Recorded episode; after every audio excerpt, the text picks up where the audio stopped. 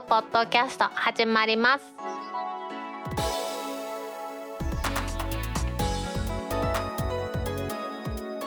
皆さんこんにちは。タックポッドキャスト3第2回目の始まりです。この番組は天王寺アップルクラブの大道とコメントのコーナーからはタックメンバーの北尾姫とお届けします。今日のオープニングで取り上げたいのは年末になってですね急に出てきました携帯大手3社がキャリアメールのアドレスを持ち運べるサービスを提供開始したというお話をしたいと思います。ドコモ KDDI やソフトバンクの携帯電話のキャリア大手の3社ですね、まあ、もう1社はキャリアとしては楽天あるんですけど楽天はキャリアメールもともと提供しませんので関係ないとしましてドコモ KDDI ソフトバンクがそれぞれ提供しておりますキャリアメールドコモだったらドコモ NE.jp とかあれですね。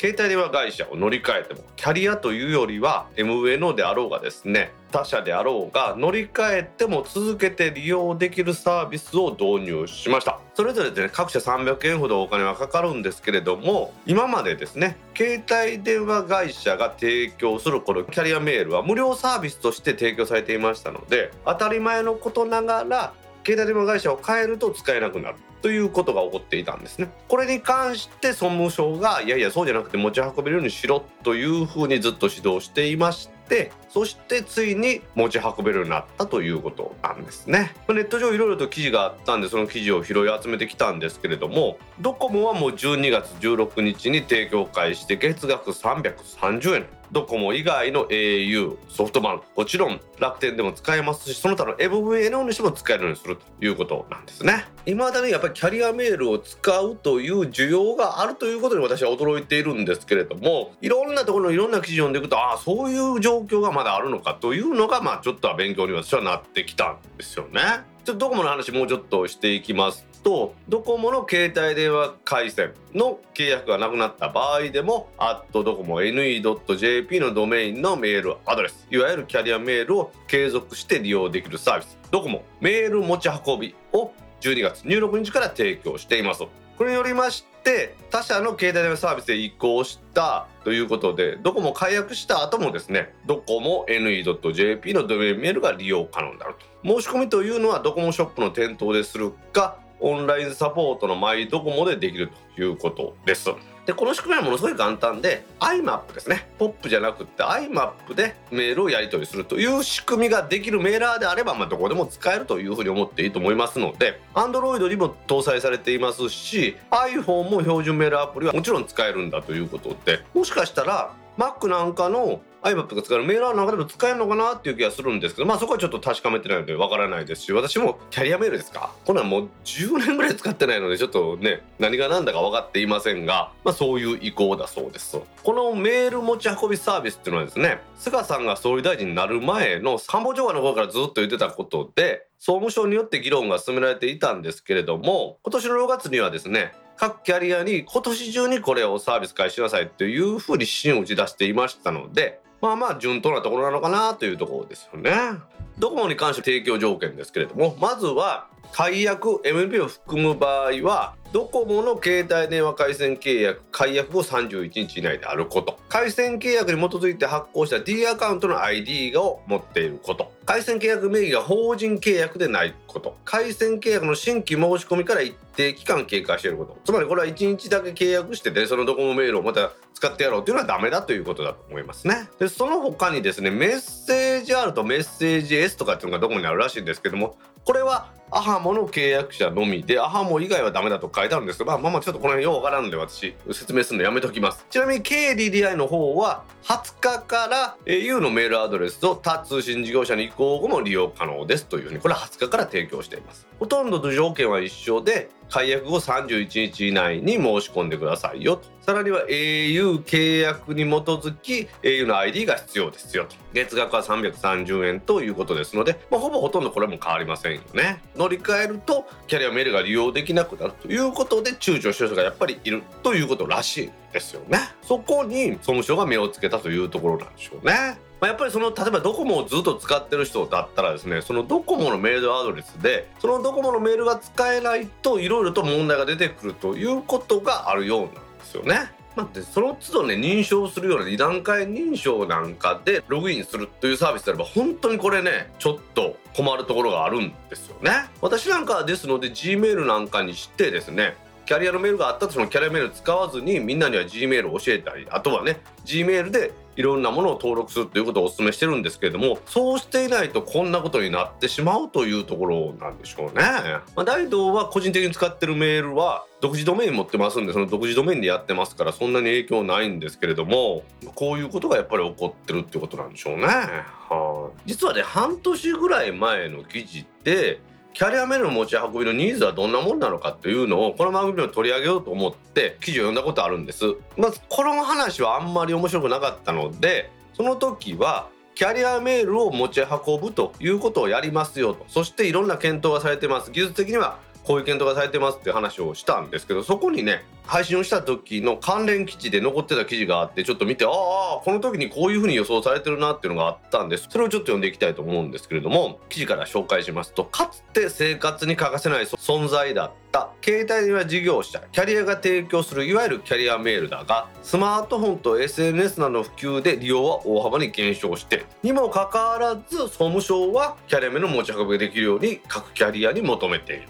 キャリアメールは日本において生活に欠かせないインフラというべき存在であったと。諸外国ではキャリアメールがなく携帯電話を通じてメッセージを送受信できる SMS の利用が一般的だったけれども日本では SMS なくキャリアメールが普及したのはなぜだろうかと。1つ目は SMS が世界的に普及した 2G の時代。日本では独自の PDC ガラケーが使ってた PDC って方式ですね。という通信方式が主流で SMS に類するショートメッセージサービスショートメールサービスが独自仕様であったためキャリア間の互換性というものがうまくいっていなかった SMS は使えなかったと。それで SMS の利用が広がらなくてインターネットメールであるアットマークうんたらかんたら NE.jp をみんなが使うようになった。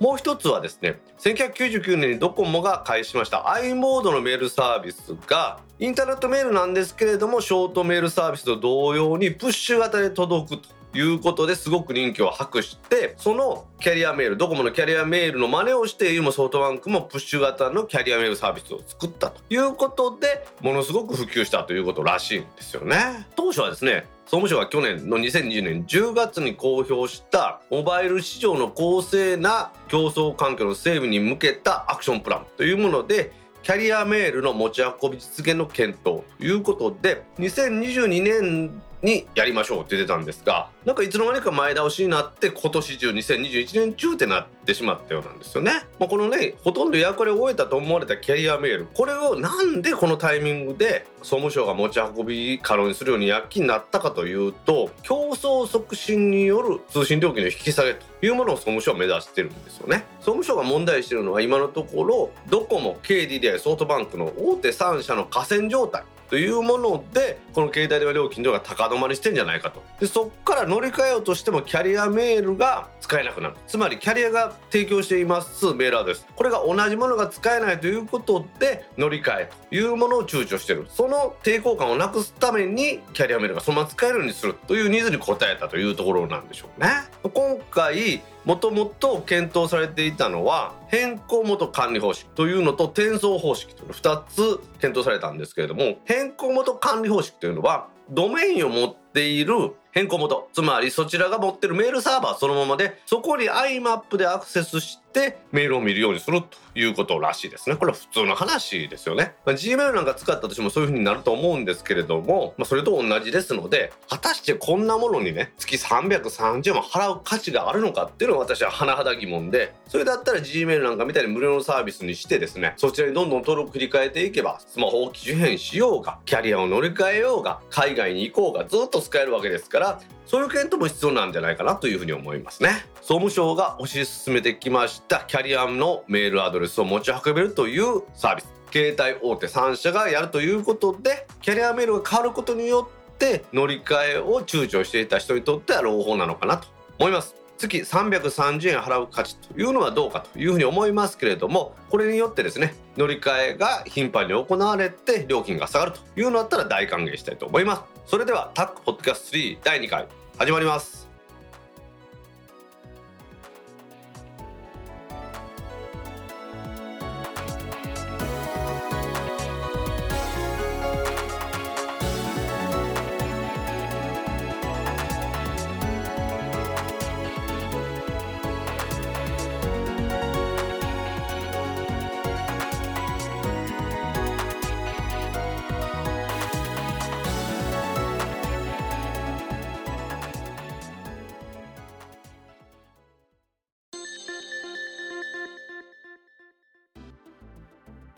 公式ツイッターアカウントでリツイートした記事を紹介します。LINE で送れる動く年賀状200円から送り放題。日本郵便がスタート。IT メディアニュースからの記事です。日本郵便は12月の初めに年賀状の購入から作成。送信受け取り保存までを LINE 上で完結できるサービスのスマート年賀を提供すると発表しました。これは LINE 上の友達のトーク画面に直接年賀状を送ることも可能ですしグループ LINE にも送付できます。価格は200円からで来年の2022年の1月1日から2月4日までの間送れるということになっています。このスマート年賀というのは手書き風の文字などで内容を作成できるほか動画やボイス動くスタンプなども挿入が可能です。このデータの特性を生かした利用したですね。動きのある年賀状が作成できてこのデータで作った年賀状は別途230円で印刷と投函も可能。つまり紙の年賀状として送ることも可能と。さらにはですね宛先については送り先の相手が LINE 上で入力してくれた住所ということですので送る方の人が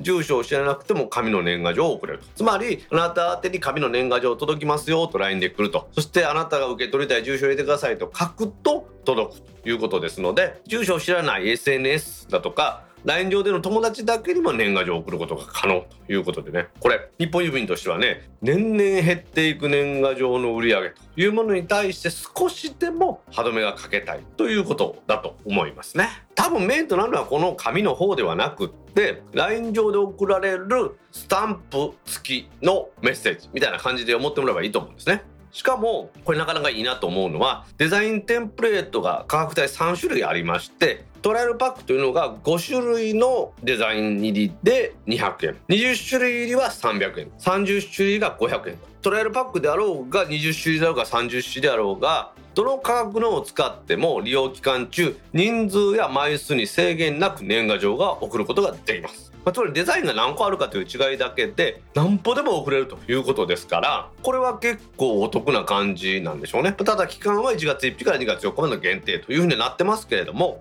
年賀風のものを送りたいという人にとってはなかなかの朗報なのかなというところですよね。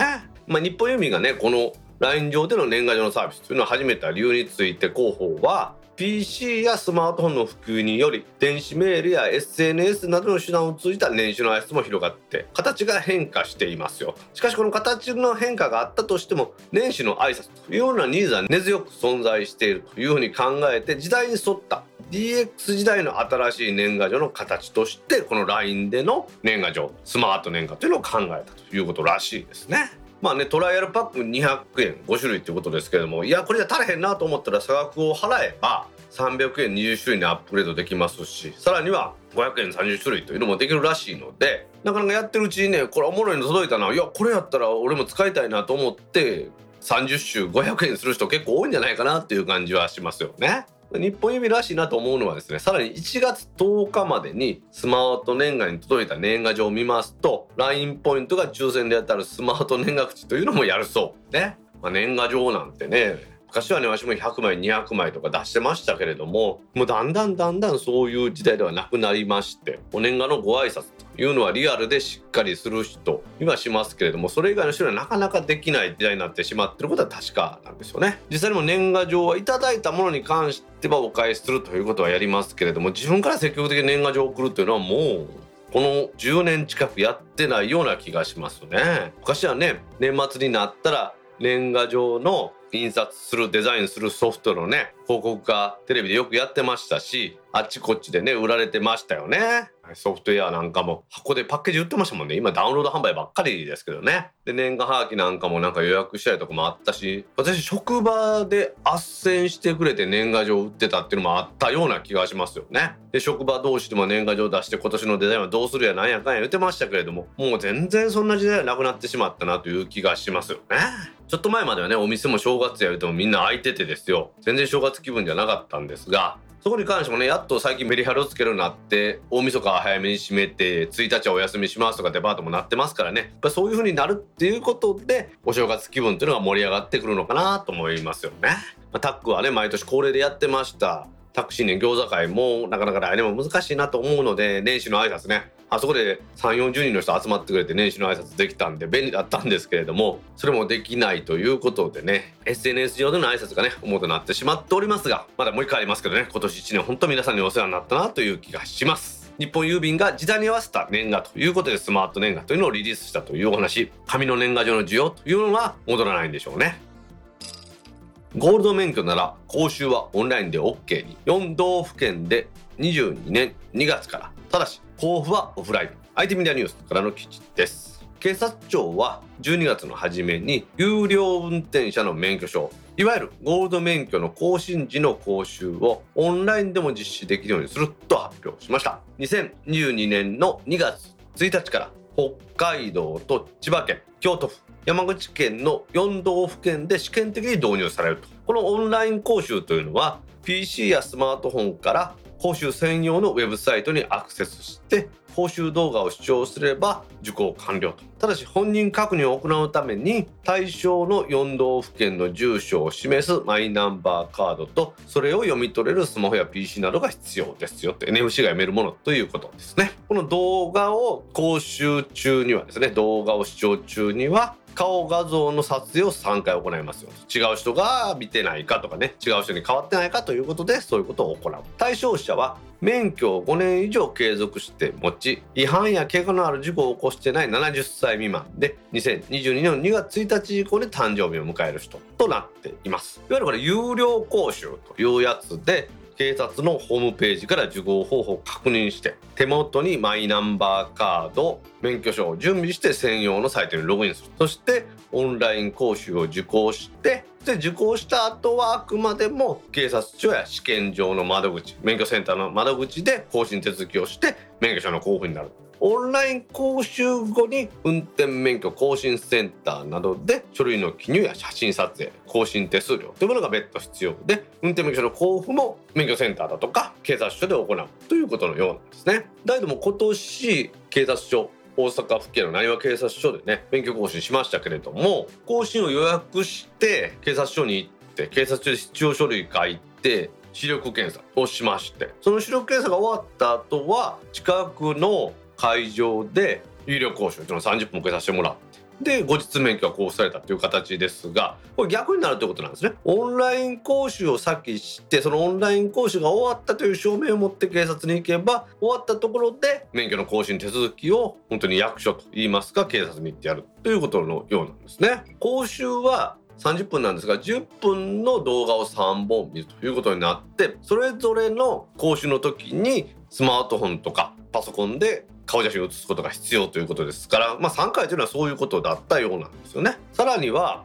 確認試験みたいなのがなんかその1個ずつあるみたいでですね。そんなんめんどくさいなと思いますよね。私大阪府警で更新した時そんなんあったかな。ちょっとわからないですけどね、まあ、この運転免許証の更新というのは古くはですね3年に1回でそれがゴールド免許とかがあったら5年に1回になったと。で当時は免許の更新は自分で誕生日まで有効と免許証に書いてあってその1ヶ月前に自分で更新手続きをしないとダメだったんですけれどもなんかそれぞれの警察の交通安全協会とかに入ったら免許の更新時期をお知らせしますとか言ってたんですけど法律が変わってもう各公安委員会が免許の更新時期をお知らせしないとダメになってそのハガキを持っていかなくてはいけなくなったんで各地の交通安全協会なんかだいぶ苦労してるみたいですよね。大阪府警なんかはその大阪府の交通安全協会というものに入札せずに委託していた各種の講習というものを入札にしたら全然違うところが落としてですね落札してしまって大阪府の交通安全協会の職員なんか半分ぐらいクビにしてねどうにか今やってるみたいです。ですよね。まあ、利権が絡んでるっていうのは恐ろしいところですけれども今度はオンラインの講習なんかにしてしまったらさらにね警察関係の利権に群がってた人たち大変なんだろうなと思うんですがそんなことも言ってられない時代が来たということで警察庁も各都道府県にこういう通知を出してですねオンラインでお前らやれよ。各警察署ごとに何人もね OB 雇ってやってる時代じゃないんやぞということを示してるのかなというふうに思いますよね。運転免許証の更新ってね私5年に1回って言いますけど本来であれば私はもう毎年更新とかにして毎回試験してですねその試験で落ちるようであれば免許は剥奪するというふうにやるのが交通安全のためだと思うんですけれどもこれは日本の産業構造が自動車交通網による輸送というもので免許の発行枚数というのを多くしておかないと流通に関しても滞る恐れがあるということでいろいろ目をつぶってる部分があるような気がしてしょうがないんですね。個人のまあ感想ですけれども。ですので個人的にはこのオンラインで5年とかっていうのは私は反対なんですけれども免許更新の利便性が上がるということ自体はいいことだと思いますがやはりこの免許の更新というのは運転免許もですね人の命に関わることですのでしっかりと考えてやっていかないといけないかなというふうに思います。ワクチン接種証明アプリお披露目。申請から2分で交付完了。IT メディアニュースからの記事です。デジタル庁と内閣官房は12月13日の記者会見で新型コロナウイルスワクチンの電子版接種証明書を申請表示できるスマートフォンアプリ。新型コロナワクチン接種証明アプリ公表しました。これ Android も iOS も両方使えるんですけれどもマイナンバーカードと NFC 対応のスマホがあれば申請から2分で電子証明書が交付できるというようなサービスです。この新型コロナワクチンの接種証明書アプリはワクチンの接種状況などを国が管理しています。システムである VRS というものに直接問い合わせて電子証明書けれどもこれを取得するアプリで画面上にワクチンの接種回数やメーカーそして接種情報をまとめた QR コードを表示することができます。9月に一般公開した使用案の意見に名前などの個人情報は表示したくないということと QR コードは標準で見えないようにしてほしいということがあったことから氏名生年月日 QR コードは起動直後の画面ではなくてワンタップ操作することで出てくるようにしたということのようなんですよね。このデジタル証明書の発行するときにはマイナンバーカードをスマートフォンにかざして本人確認を行いますし、まあ、この詳しいことは公式ウェブサイトで周知しますのでそれを見てもらえばいいんですけれども今までは紙でねなんかシールみたいな貼ってあってこれがっていうね私ね片っぽのシール逆さま貼ってあるんですけどまあええんですけどこういうものからですねアプリでパッとそれが見せれるようになるというのは画期的であってこれを元になんかね各種割引だとかあとは大きな会場でやるようなイベントでの入場なんていうのも完成したりするっていうことをするのかなという気はしますよね。ただしですね接種証明書というものの扱いについては各自治体でこれ処理が異なりますと一部の市町村だとか自治体では条例に基づいた承認が必要な場合もありますのでアプリ公開までに電子証明書の対応が間に合わない自治体も出る可能性があってまあ、ちょっとね対応が変わってくるということが23ヶ月すればねこれみんなところの自治体も対応するようになると思いますんで今すぐできるかできないかというとできないところもあるというふうに理解してもらえばいいのかなというふうに思いますね。しかしねこのワクチンの接種証明のアプリ作るって言ってからね結構早めにできてきたなというふうに思いますよね。政府はこのワクチンの接種状況だとかあとはワクチンの予約状況などを管理するというものを外部に委託して民間に委託してシステムを作ってきましたけれども今回はその委託した業者に変更として使用書みたいなのを出してですね安く早く上げたというような印象ですよね。実際にはアプリの開発この VRS を開発しましたミラボという東京の会社が VRS の回収名目で請け負って受注額は1.1億円1億1000万円でできたということですからね。これはびっくりするぐらい安いんじゃないかなというふうに思いますよね。実際これ海外に行く場合はこの接種の証明書っていうのは大事だと思いますので私は海外に行く人にこれを提供するっていうのはよくわかるんですけれども国内でのこの証明書これが出してで一体どのように活用するのかっていう活用の仕方というのがちょっと見えてこないんですよね。本当にさっき言ったように大規模なイベントの時にこれで接種してますっていうのを見せたりするとかですよ。あとそれ以外はま3回目の接種に関しては3回目の接種のシステムが別に動くはずですからこの2回目までの接種証明書がいるのかなっていう気もするんでちょっとここはよくわからないんですがこれを活用することによってね様々なサービスだとかそういうのが受けれるようになるということでは大歓迎ですのでね。政府としてはこれを開発してみんなに使えるようにしたというのは非常に素晴らしいことなんじゃないかなと思いますよね。ただね接触確認アプリねいろいろありましたよね。全く使い物にならなかったというイメージですしちゃんと使えてなかったというような噂もねずっと流れてますし噂じゃないですね。ずっと使えてなかったというようですしね。こういうふうな高の持ち腐りにならないようにですね電子版の接種証明書を活用するというような仕組みをねしっかりと国にも作ってもらってみんながこの電子版の接種証明書を活用できたらなと思います。iPhone シリーズのデュアル SIM の利用時に緊急通報ができない不具合が iOS15.2 で解消。SMAX からの記事です。アップルは12月の13日 iPhone および iOS の15.2と iPadOS の15.2を提供開始しました。この iOS により iPhone シリーズの15機種で発生していました。eSIM を用いてデュアル SIM で利用した場合に音声通話が利用できないデータ専用通信 SIM をモバイルデータ通信として設定していると緊急機関110118119への発信ができないという不具合が解消されているということです。対象機種というのはデュアル eSIM が使えます13シリーズ12シリーズ11シリーズ 10S シリーズ 10R シリーズ。そして2世代の SE なんかでこれらを発売しますドコモや KD でソフトバンクなどが不具合を解消したということをキャリアとして案内しています大手キャリアとしては対象の機種を iOS15.2 にソフトウェア更新した上で利用するようにお願いしているほかですね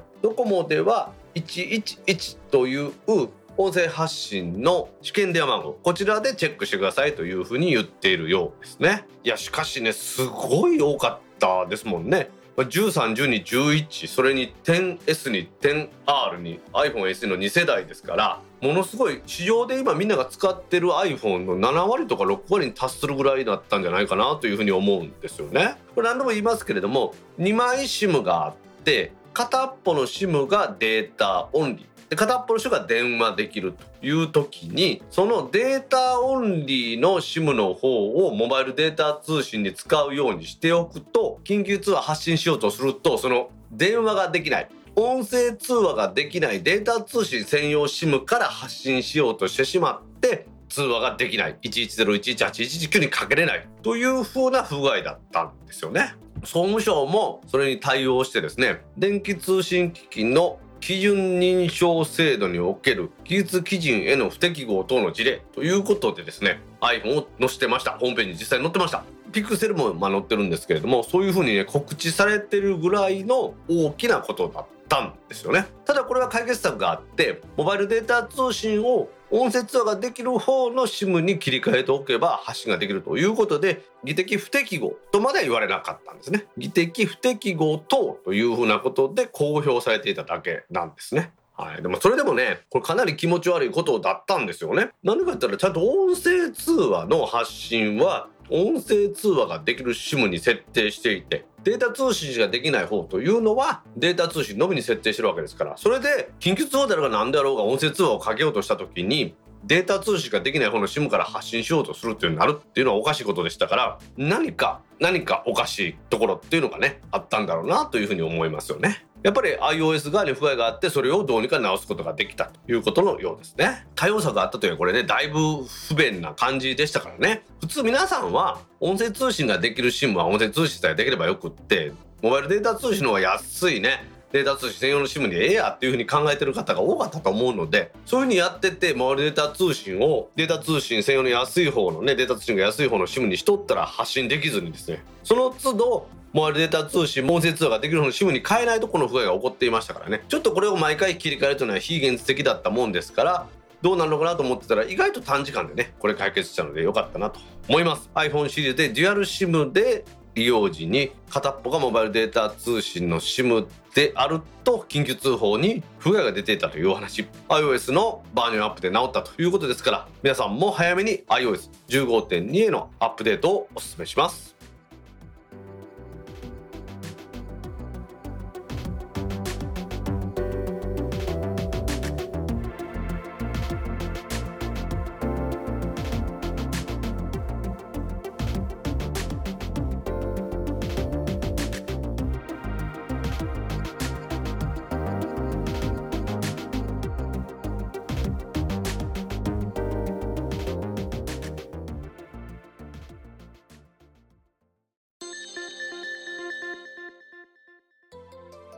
タックポッドキャストにいただいたコメントを読んでいくコーナーです。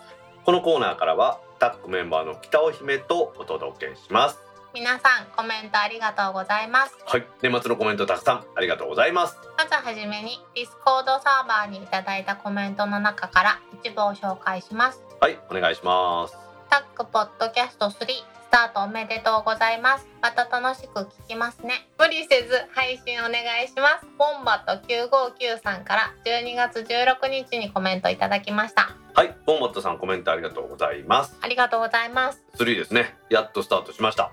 3っていう実感ないよねあんまりね。まあ、何2とあんまり変わってないからね。そうやね、そうやね、そうやね、そうやね。なんかあの配信フォルダーが3になってて、ちょっと戸惑うね。あそうね。今のはあの Google のドキュメント。これでまあ原稿書いてるんですけど2から3にですねドキュメントの名前変わりました。そりゃそうやな。あでもまあ構成は中身変わってないもんね全然ね。そうやね、そうやね。うんまあそういうとこもありますけどね、まあ、3になりましたかはい、おめでとうございますって。ら まあ今のところ学習ですな、うん、1回目から2回目は学習でできてるんで、そうだったっけ？うん、なのでまあ年明けもね学習でできたらなとは思ってるんですけどそこは姫のご協力ですなえ、私？う本当は翌週にやろうと思ったけど学習になったのは姫が取れませんっていうわ。申し訳ございませんでした。いいやいや各地でも皆さんにお届けしようと思ってますんでね本松さん3になっても聞いてくださいや、なんとか年内に配信できてよかったです。ほんまやねはい というわけで本松さんコメントありがとうございましたありがとうございました。続きまして、タックポッドキャスト3記念すべき第1回拝聴スタートおめでとうございます。最後のおまけ、姫曰くそれ以外の戸籍について、私の戸籍はまさにそのそれ以外です。25歳の時、若気の至りで親の戸籍から抜けてしまいました。別に親子の縁がなくなるわけでも何でもないのですが、未だにおかんからチクチク言われます。姫も皆さんも親の戸籍から抜けるときは慎重にお願いします。あ大道さんご結婚新生活スタート。おめでとうございます。カリエンさんから12月16日にコメントいただきました。はいカレンさんコメントありがとうございます。ありがとうございますご結婚おめでとうございます。ああなんかすいません。ありがとうございます。すいませんじゃなくてありがとうございますだけでいいと思うよ ああの今日は実はですね大阪市内某所で対面収録してるんで姫の声が私の赤い H1N にも入ってる感じですねこれね、うん周りに全部赤いよね。まあねもうねアンカーも赤い。そしてビーツも赤い。ジャージはオレンジ。そのジャージでオルチのバランスするのやめてもらっていいですか？うんオレンジのジャージ。そして三本線。大阪でうろちょろしてる時は結構ラフな格好ですからね。このオレンジのジャージは結構長いこと着てて3代目なんですこれ。色変えようや。せめて赤にしようや。初代 iPad の発売の時にこれでアップル心斎橋に並んでて誰かに見つかったらとにかくオレンジのジャージですぐ分かるから。いやもう頭とね。思い出ですな。あはい。姫そういうわけで結婚せんかっても戸籍を独立させるっていうのはできるんよ。ほら前回の時ね結婚する以外で戸籍が独立するのはないみたいなことを姫は思ってたみたいだけど実はこれはできるんです面白いよね。戸籍制度ねややこしいんでね。またややこしいからこそお金になってる仕事もあるのかなと思いますよね。確かカレンさん25歳の時に戸籍から抜けたってことですけどその手続きをわざわざしたっていうのはすごいなと思いますに、よね、うん、そんなことができるんやと思って。ああまあそうなんですね。まあ何はともあれご結婚おめでとうございます。ありがとうございます。カレンさんコメントありがとうございます。ありがとうございます。続きましてシーズン3を拝聴。ためになるテック系ニュースと姫とのテンポの良いトーク。安定した面白さは変わらずですね。推進おめでとうございます。スリッパさんから12月17日にコメントいただきました。はい。スリッパさんコメントありがとうございます。ありがとうございます。ためになるテック系ニュースってほら私のパートやで。でもその次に姫とのテンポの良いトーク。ああいいね。今日ねさっきも言ったように対面収録なんですけどこの方がテンポ良くなるね。確かにね普段 FaceTime でやってますけどやっぱりそこにタイムラグがあるんでこうやってやるっていうのはいいことですね。たまにはまたやりましょうこうやって。はい。この中でねいろいろとその取るところが全然みんな閉まってしまってましたけど今回も大阪市内某所でやっとねこの一緒に乗るスペースを貸してくれるっていうのはねできるようになったんでよかったと思いますよね。まあちょっととりあえず私は FaceTime を復活しないといけないね。FaceTime どうなってん？Apple ID の あれじゃんまたパスワードがわからんでしょ？そうやね。いろいろ難しかったよ 連携している Mac との通知を見てくださいって言われてんけど通知が来てなくて。ああで1時間待ってくださいって言われて ちょっと心が折れた。あるあるあるある。いや実際には私 ahamo で通話無料やからそれ電話してもええんやけどあほんまや。うん。それでいく？俺そしたらそれでもいいよ。アハも何も困らないよねでもね、え姫はアハもかけ放題にしない？かけ放題にしてない。あでもそれでも5分はかけ放題からね、アハもうん。もともとね、うん。だもう通話だってお店の予約以外に使ってないもん。ああまあそうやろね。今はね。LINE 電話。LINE ってのは音質悪いやん。家で w i f i がつながっている環境で行くと一番経済的やと思うでアハモになると余計ギガがいっぱいあるから。20ギガあるもんな、この時代ね。音声通話って言ってもいろんなやり方があるっていう時代になったなと思いますよね。そうですね。うちの収録に関しては対面ではない時もクオリティの高いのにつないでやらんとまたねイライラするからね。うん。大道さんがね。そういうわけでスリッパさんこれからもねタックポッドキャスト3の配信お楽しみにしてください。お願いします。スリッパさんコメントありがとうございました。ありがとうございました。続きましてタックポッドキャスト3第1回を拝聴しました。変わらぬクオリティで楽しかったです。久しぶりの配信で3回ぐらい聞きました。後半の姫との近況報告も入れて1時間よりももうちょっと長く聞きたいなぁと思ってしまいました。リスナーのわがままなので聞き流してください。無理なく配信をよろしくお願いします。イクラムさんから12月18日にコメントいただきました。グラムさんコメントありがとうございます。ありがとうございます。もうちょっと長くっていう話で今回は実はうん。オープニングのニュースそれとニュースのコーナーでニュース4本。でいつもより多めのコメントにしますんでちょっといつもより長くする予定です。はい、じゃあ次は4回聞いてくれるかな。ちなみにエンディングではまたねニュースと近況報告と両方やろうと思ってますから、はい、3回も聞いていただいて嬉しいですね。ね、1時間にするようにずっとねやってたんですけど、まあ、それは毎週の話なんで1時間が長いと思われる方もおると思ってたんで一生懸命1時間ぐらいで収まるようにまあ長くても1時間5分ぐらいで収まるようにしてたんですけどまあ各週になってまあ不定期配信ですけどそうなったらまあ長くてもいいのかなと思ってちょっと長めにねしようかなと思ってます。2時間まで OK やと思います。2時間？各週やったら。2時間長ない。2時間にしたらさ多分ニュースのコーナー飛ばして姫からのコーナーから聞く人ばっかりになってくるんでゲストをね読んでやりたいんですけどなかなか時間がね合わないのでそういう意味ではね今回も姫と2人でね楽しくやってますんでね対面いいよね、やっぱりね。うんそうねレスポンスが良い。パッパッパって編集もしやすいと思うんで今までやったらやっぱりどうしても姫と私の間の時間っていうのを切ってそれでテンポを上げてたんですけど実際こうやってやるとテンポね実際上がるんでこれは皆さんにも聞きやすいかなというところですねはい。今回はねコメントの方を長くして長めの配信にさせていただきますのでお楽しみくださいはい。イグラムさんコメントありがとうございましたありがとうございました。続きまして、ツイッターでハッシュタグ、タックキャストとタック宛てにツイートいただいた中から一部を紹介します。はいお願いします年末は美人ポッドキャスターさんで締めることになるのか、君彦さんから12月23日にツイートいただきました。はいキミコさんコメントありがとうございますなるよそうなっちゃったよ。いやそうですね。今日も綺麗ね。良いお年を。雑やな。取り扱いが。君君彦さんに言ったのねああなるほどなるほど。長いこと今年も配信しましたけど12月31日のね締めということなんですけど今回ねまあ我々のね近況で今年は締めたいと思いますのでそこはお楽しみにしてもらいたいというところですが、大した話できないですからね。そう私は Google 一本やけどね。きみこさん2021年は美人ポッドキャスターで締めてください。ありがとうございます。はい。きみこさんコメントありがとうございました。ありがとうございました。続きましてなんかお帰りって思いました。これからも不定期ながら気長に待ってます。頑張ってください。ハッセイさんから12月17日にツイートいただきました。はい。もう一本いきましょはい、かと待ちに待った配信ありがとうございました。もう少し配信頻度が多いと嬉しいです。ベンズエゴさんから12月16日にツイートいただきました。うはいはっせさんベンズイゴさんコメントありがとうございますありがとうございます。どうにかね、フリーの配信も開始しまして、皆さんとまたこうやってコメントのコーナーでね、いろんなお話ができるっていうのは本当ありがたいことですよね。コメントをいただかないとね、私のね、出番が減るんす。減るんですよ。次はね、皆さんからの新年のお言葉とかね、はいうちの番組からの新年のお話とかっていうのをね、できたらいいなと思ってるんですわ。2021年の総括とか教えてほしいよね。2021年の総括ね。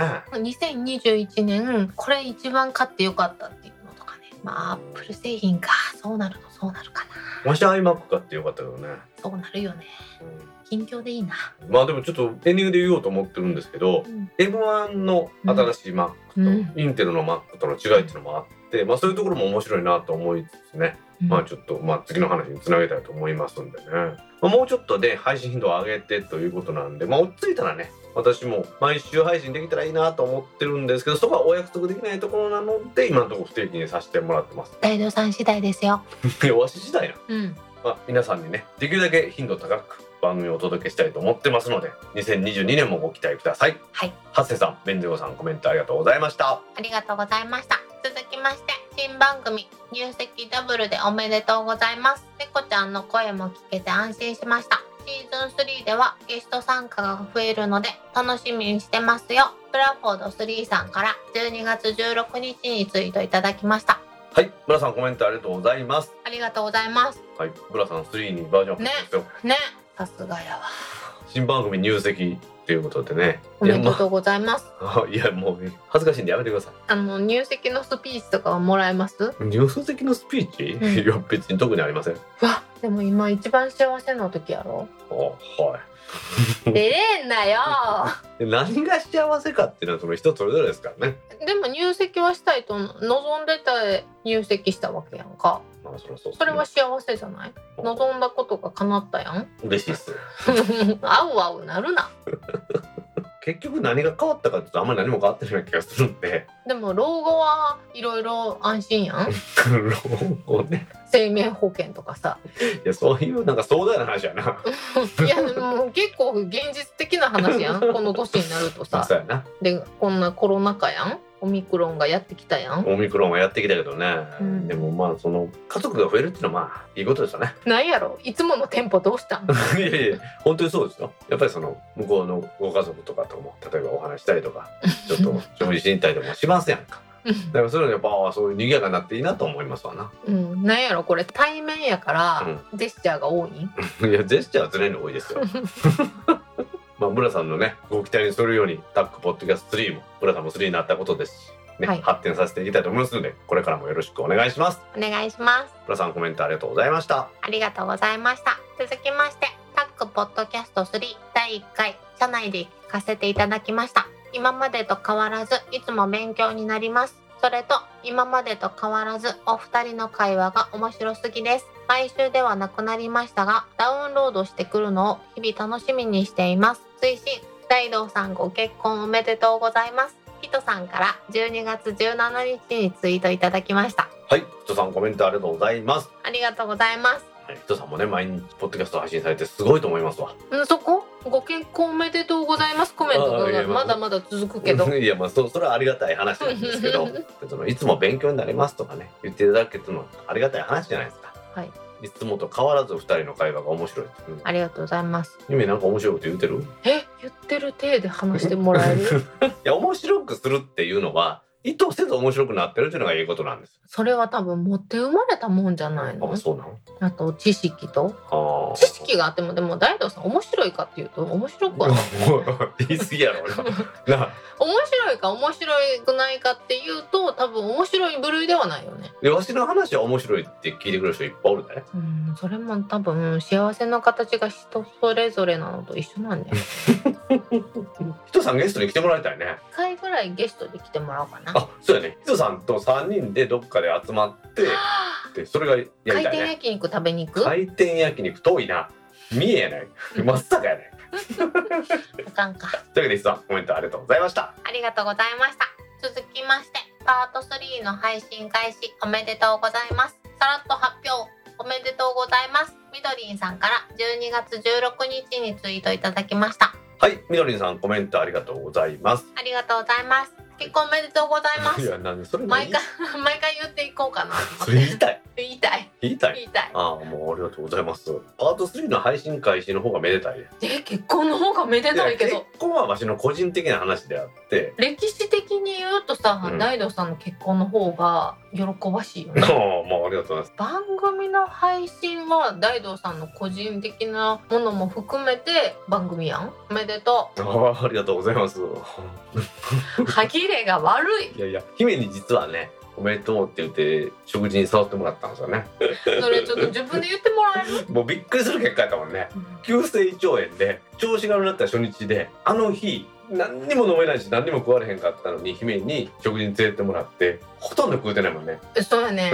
ほんまに。あれやったら断った方が優しさよね。あのお店的にもね。帰ったらさ熱が38度ぐらい出てさでこれあかんわ思ってもしかしてコロナとかやったらあかんわ思ってすぐ病院行ってで抗原検査とかしてもらってコロナはありませんって言ってもらってすぐ姫にねコロナとかじゃなかったから安心してって連絡したんやけど。時々あるよね。無理がたたるよねまあまああるよね。一回移されてるし、ね、そうそうそう。augm 神戸。うん。そうそう。そうそうだ。あれ終わりで前のパーソナリティの栗原さんと姫と3人で飲んだよね。で私が38度後半の発熱して2人とも結局私のインフルエンザ移ってたってねえ2日後ぐらい。にそれ移るわね。皆さんに迷惑かけっぱなしの大でございますがみどりさんこれからもよろしくお願いします。お願いします。みどりさんコメントありがとうございました。ありがとうございました続きましてもちお供はタックキャストでした。同じようなコメントもありましたね。慶太郎アット成田さんから12月18日にツイートいただきました。はい慶太郎さんコメントありがとうございます。ありがとうございます。はい実は今週ねヨーヨーさんが大阪に来てくれて。ええ聞いてない。誘 怒ってわれてない。る ヨーヨーさん会っとたことない。ゲンさんでお好み焼き2人で食ってきました。ヨーヨーさん私誘われてない。ですどういうことですか？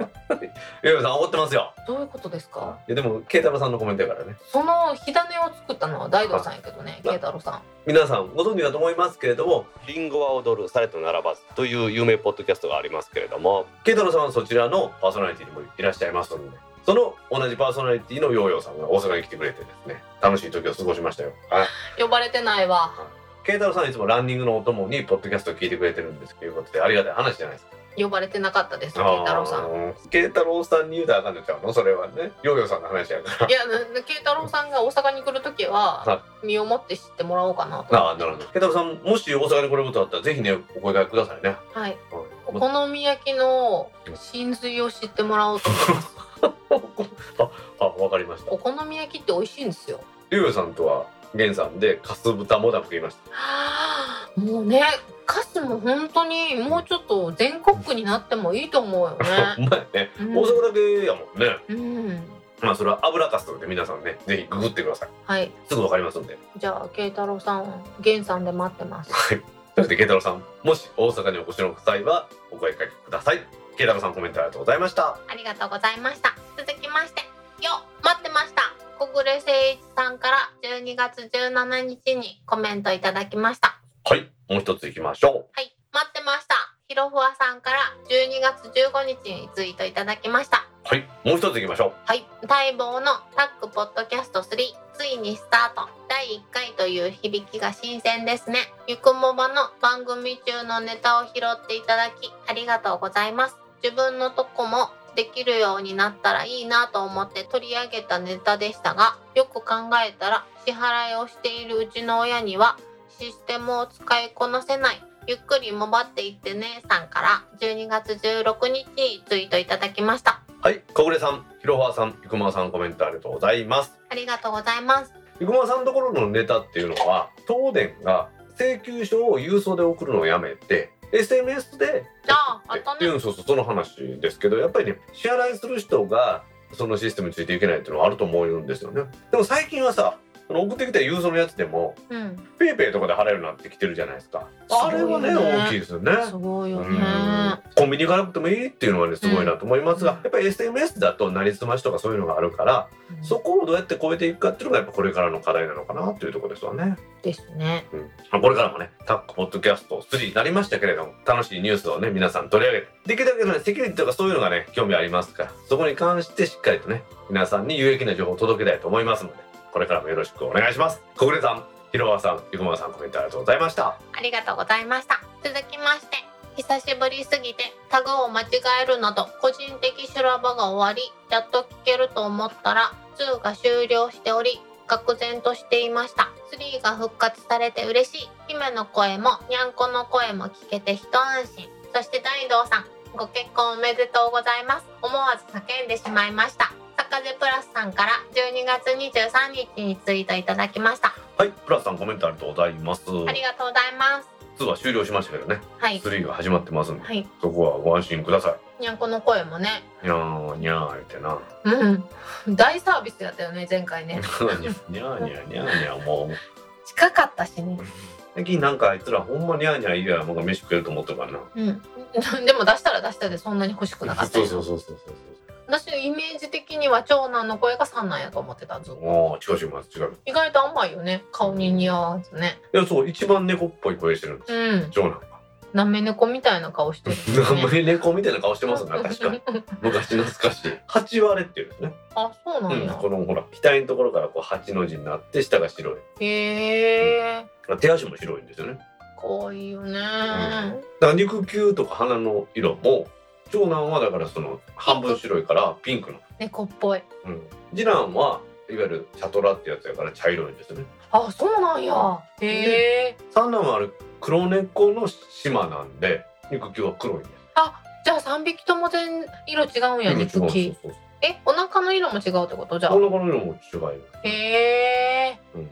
まわかりやすいねじゃあね。うん。手だけ出てたらね長男次男三男ってわかるよね。真っ暗やったら分からへんけどね。踏みそうになるんですよかったねいろんな人に試食されてねあもうありがとうございます。ホラさんまたね、これからもう不定期ながらね、あの配信はできるだけしていきたいと思ってますんでね、聞いていただけるとありがたいんですよね。はい個人的修羅場が終わったってことでよかったですね。そう私個人的修羅場聞きたいよね 個人的にはそれぞれありますから、そこはそこは掘り下げるところじゃないと思いますんでね。君も今年の仕事も収まってよかったですな。おかげさまでねそういうのがしっかりと収まらないっていうのがあるよりは収まりました。っていう方がいいと思いますんでね。はい。今年も本当にお世話になりました。来年もよろしくお願いします。はい、ラスさんコメントありがとうございました。ありがとうございました。続きましてタックポッドキャスト3第1回を拝聴。2の最終回。3の初回にかけてびっくり発言もりもりでコメント完全に乗り遅れました。毎回楽しく聞かせていただいております。自動設定にしていますので可能なペースで末長い配信を希望しますお幸せに。島徳さんから12月19日にツイートいただきました。はい、島徳さんコメントありがとうございます。ありがとうございます。自動設定にしてくれてるんで配信が来たら自動的に通知がいくっていうことですね。私もしてるで。その割に聞かへんよね だってもう喋った内容もう一回聞くことになるやん。まあそうやけど大体このコメントのコーナーは収録時間の半分ぐらいにして出してるんですよ。うん。もうだいぶだいぶ削られたなっていうのが聞かなかったら幸せなまま終わるやん。いや幸せないや聞かへんかったら幸せなの聞いたら不幸せってこと？うん。だって悪意がある時あるやん。悪意は悪意はないでしょえ、そうなの？はごめん。い私の受けた受け止め方の問題や。悪意はないと思いますよえ、上々な部分を切り取ってるだけですからうーん。で姫の発言をなんか作為的に方向変えたりはしてないですからねまあ前後は切り取ってるよね。前後は切り取ってるかまあそれはそういうふうな受け止め方もあるかもしれませんけれども、うんまあいらんところを切ってテンポよくしたらああなるってことですよなるほどね。で編集方針に不満があるのかいつも頑張ってもらってありがとうございます。どうした？なんか急に塩らしいこと言うなそっか。うんえ、これ2回目？2回目やってあ、そっか。うんだね。あ私も頑張ったね。今年は頑張りましたけどね、まあ、可能な限りですね末長い配信をしていこうと思ってますので島徳さんこれからもお聞きくださいお願いします。島徳さんコメントありがとうございましたありがとうございました。続きまして、第1回拝聴ピクセルウォッチ楽しみです。先日購入したフィットビットセンスの新しいのがまだ出ないかなと思っていたので、来年以降の展開がワクワクします。健康管理にも手放せません。姫、フィットビットリュクスとかサイズも細いしむっちゃおしゃれですよ。秀則さん、ゴーさんから12月20日にツイートいただきました。はい秀則さんコメントありがとうございますありがとうございます。フィットビットリュクスうん、どんな？確かに細くて、うん初代のフィットビットっぽかった。フェースが丸いんじゃなくってってことだね細長いうね。確かに。ピクセルウォッチは丸いフェースだったからそれに対してあれか持ち運びできるように細いのも売ってるってことなんでしょうねうん。健康管理に特化したデバイスみたいな感じなのかな？最近ほら私サウナなんか大好きが言ってるじゃないですか、うん。シャオミとかの細いのをしてる人が多いですね。へえ高温多湿とかでも壊れないでしょうね、うーん。壊れてもそんなになんかダメージのない価格のやつもあるじゃないですか。うん。やっぱアップルウォッチって壊れたら大変でしょ、う。ん。ちょっとねダメージでかいダメージでかい心のね。うん、そういう意味ではそういう健康管理のデバイス。ウェアラウィウィウェラブルデバイス。っていうのね。そういうのがねやっぱ普及してきた世の中ですわね。うん。それによって不整脈が発見されたりとかあとそういうので、ね、転倒したのが検出されたりするっていうのもありますから、へえ。うん。あうん、でも確かに地方に住んでいるうん。両親の健康状態とかうんうん。知れたらいいいいよね。うん、なんかなんかあったよねポット？うんお湯沸かすポットなんかでね。それ使ってるか使ってないかで見るってのもありましたもんね。あでもポットもさ最近みんな使ってないよね。でその都度沸かした方がいいんじゃないかって話たになって。そうなんかうんそうやねそうやね。うん、頻繁にお湯を使う例えばお茶飲んだりとかを頻繁にするんやったらええと思うんですけど、うん。最近はペットボトルのお茶買ってきたりとかそんなんでうん。あのお茶を入れないっていうのも多いですからね。私なんかもあの家の冷蔵庫にいつも麦茶年中入れてるんですけど、うん。その麦茶をコップに入れてうん。で電子レンジでチンして温めて飲むっていう。でそこに酒入れて飲むっていう。もうそれはお酒だよね。喉を潤したいかどうかっていう問題とはまた別の問題よね。その時は水飲んでます。うんだよね。だよね。もう最近ほんまに市販の飲み物を買う人が増えてきてるようん、ね。まあ確かにそうやな。ライフ私たちの大好きなライフでも、うんソフトドリンクの2リットルのペットボトルを大量に買ってる人とかもめっちゃ見る。る。私はあのコンビニでジャスミンティー買うのが好きなの。うーんえじゃあ職場で何飲んでんの？ジャスミンティコンビニ。はなるほどね。ー。まあそんな感じでやってます。はい。ヒルさんがおっしゃるようにこれからはねやっぱり健康管理というのを自分でしっかりやっていく時代になってくると思いますんでね情報をデバイスで集めてそして自分で判断するっていうのは大事だと思いますねはい。例えば血圧とかうん。そういうのも測れる時代になったらねさらにこうなんていうんですか自分の普段の状況っていうのを監視できるようになると思いますんでねそうなることを祈りつつですね2022年を迎えたいと思いますはい。デロニさんコメントありがとうございましたありがとうございました。今回のコメントは以上です皆さんコメントありがとうございました。当番組宛てのコメントは Apple Podcast アプリのレビュー Facebook ページのコメントタック公式ブログへのコメント Discord サーバー Twitter のメンション「ハッシュタグタックキャスト」などでお待ちしていますお待ちしてますよ。皆さん今回もたくさんのコメントありがとうございましたありがとうございました。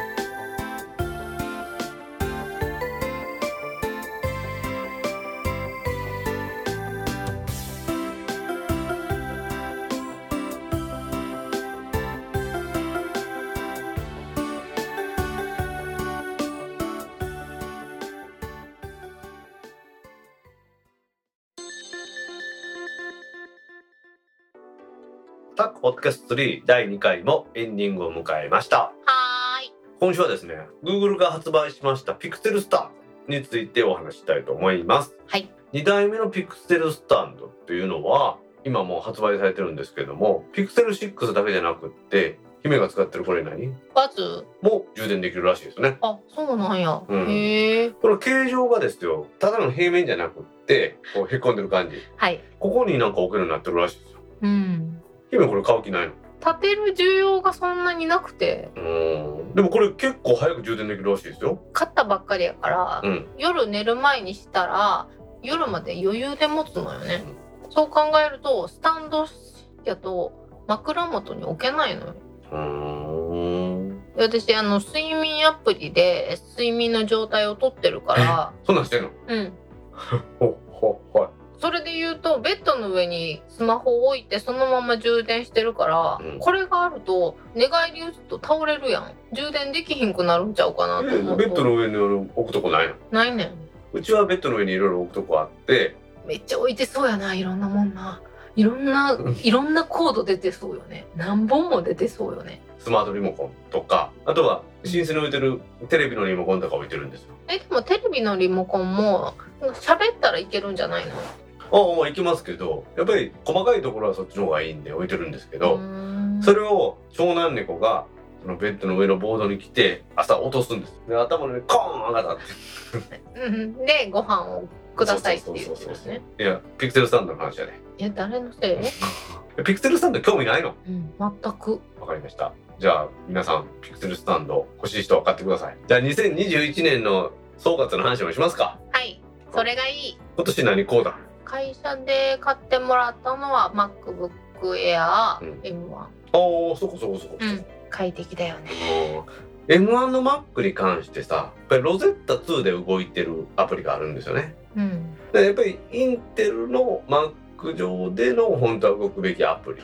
うん。それと M1 ネイティブになってるアプリのやっぱりもっさりさがやっぱり違うのでインテルのアプリ。だったらやっぱインテル Mac の方が早いことがあったりするっていうのが最近分かってきましたね。おー。でもうん。私メインで使うのは Adobe さんのアプリなのあで、あアドベって M1 ネイティブでしょ？うん。うん。今はもう全然何の苦労もない。うん。アドベやっぱりそういう意味では M1 への対応早かったですもんね。最初はちょっとうんって思ったけど、うんうんうんうん。もうすぐ解消された。うん。夢何？イラレとか？イラレとフォトショあー。それ何？もう CC で使ってんの？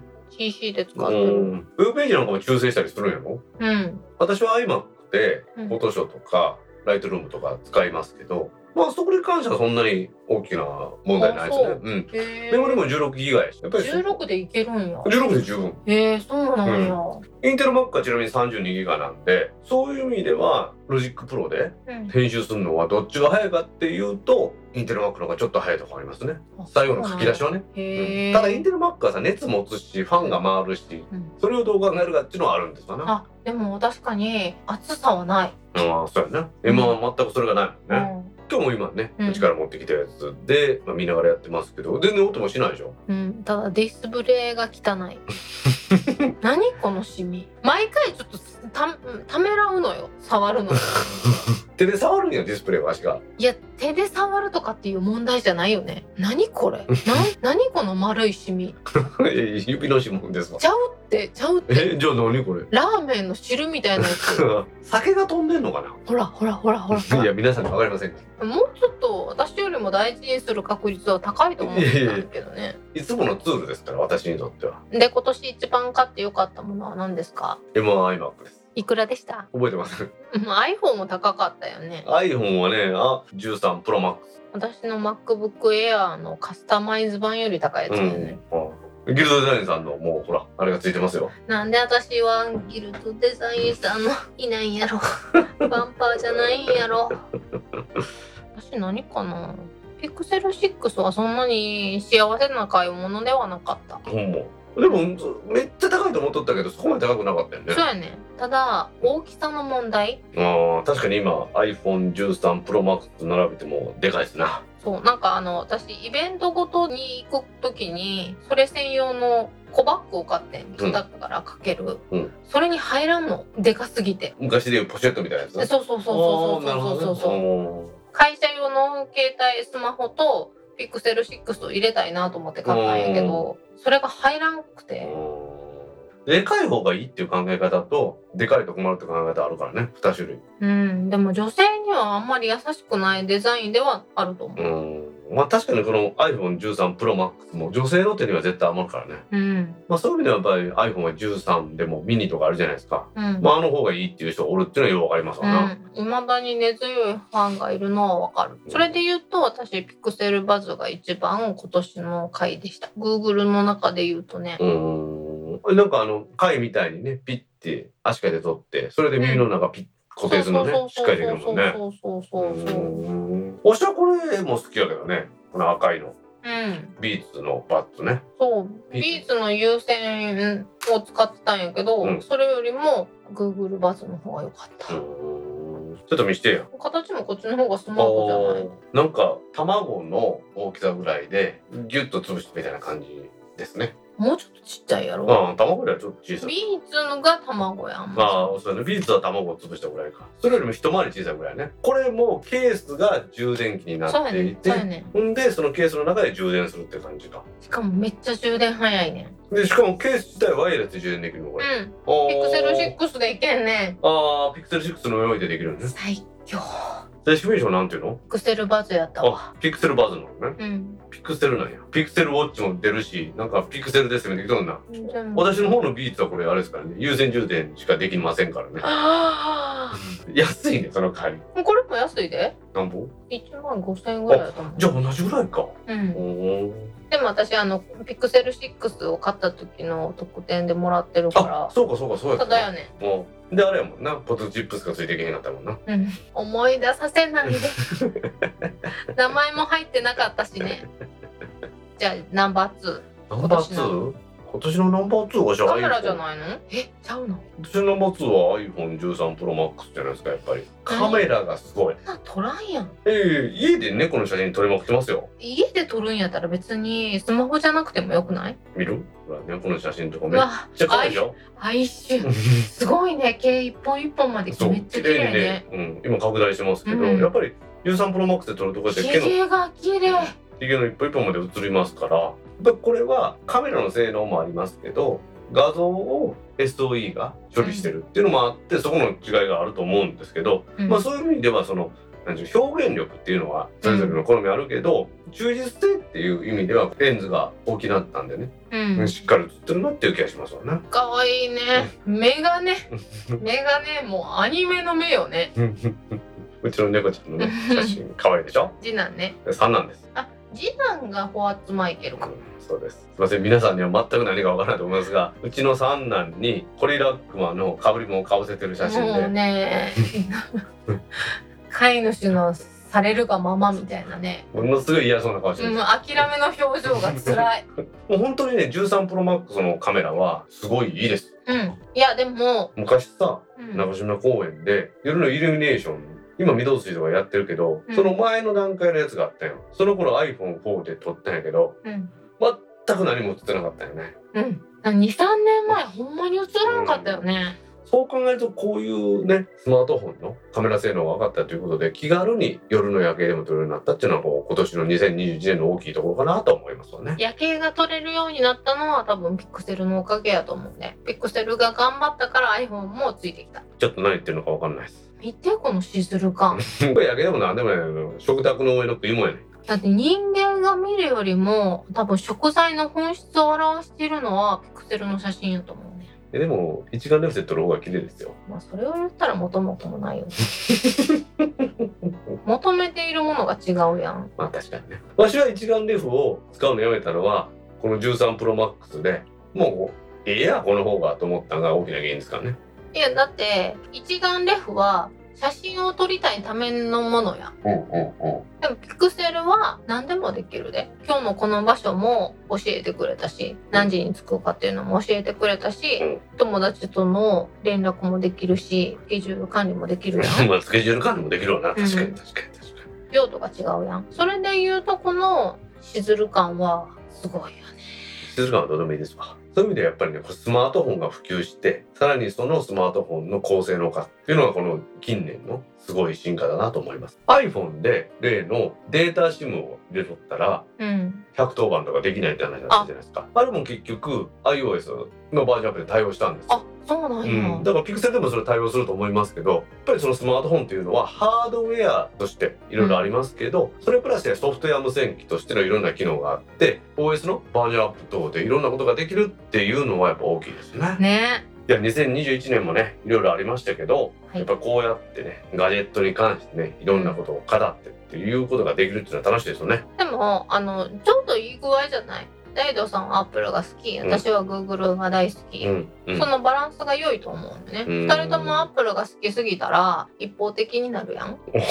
あはあはい。え楽しくない ?Google のピクセルとか買わんかったやろ？い。いやそうピクセルのこういうね素晴らしいところを身近で見せてもらうっていうのがありがたいですね。だって大道さんの AirPods とか充電できたやん。うん、なんやったら iPhone も充電できたやん。できた。えだってアップルさんは私を充電させてくれへんやん。はそういうとこがあんまり好きじゃない。い。なんかスマホを重ねて充電するっていうのはあんまりないと思いますけど。あでも私2回ぐらい喜ばれたことあるもう充電ないからどうしようってもうんダメですって言われてたのをえしていいよって言ってあ30%まで回復しましたって言われたこと2回ぐらいあるもしモバイルバッテリーとか持ってて、重いやん女子のカバンってちっちゃいやん。あはい。で女子の荷物ってねいろんなものが必要やねん。はい。て考えると私のピクセルで役に立てるってすごくない？まあ確かにね。無駄なデバイスさっきのねうん。一眼レフのカメラなかってもスマホで撮れるっていうところからの発展としてはうん。それで他の人に電気を与えられるっていうのはすごいよな。そんなところが好きです。で2021年のまとめになってます？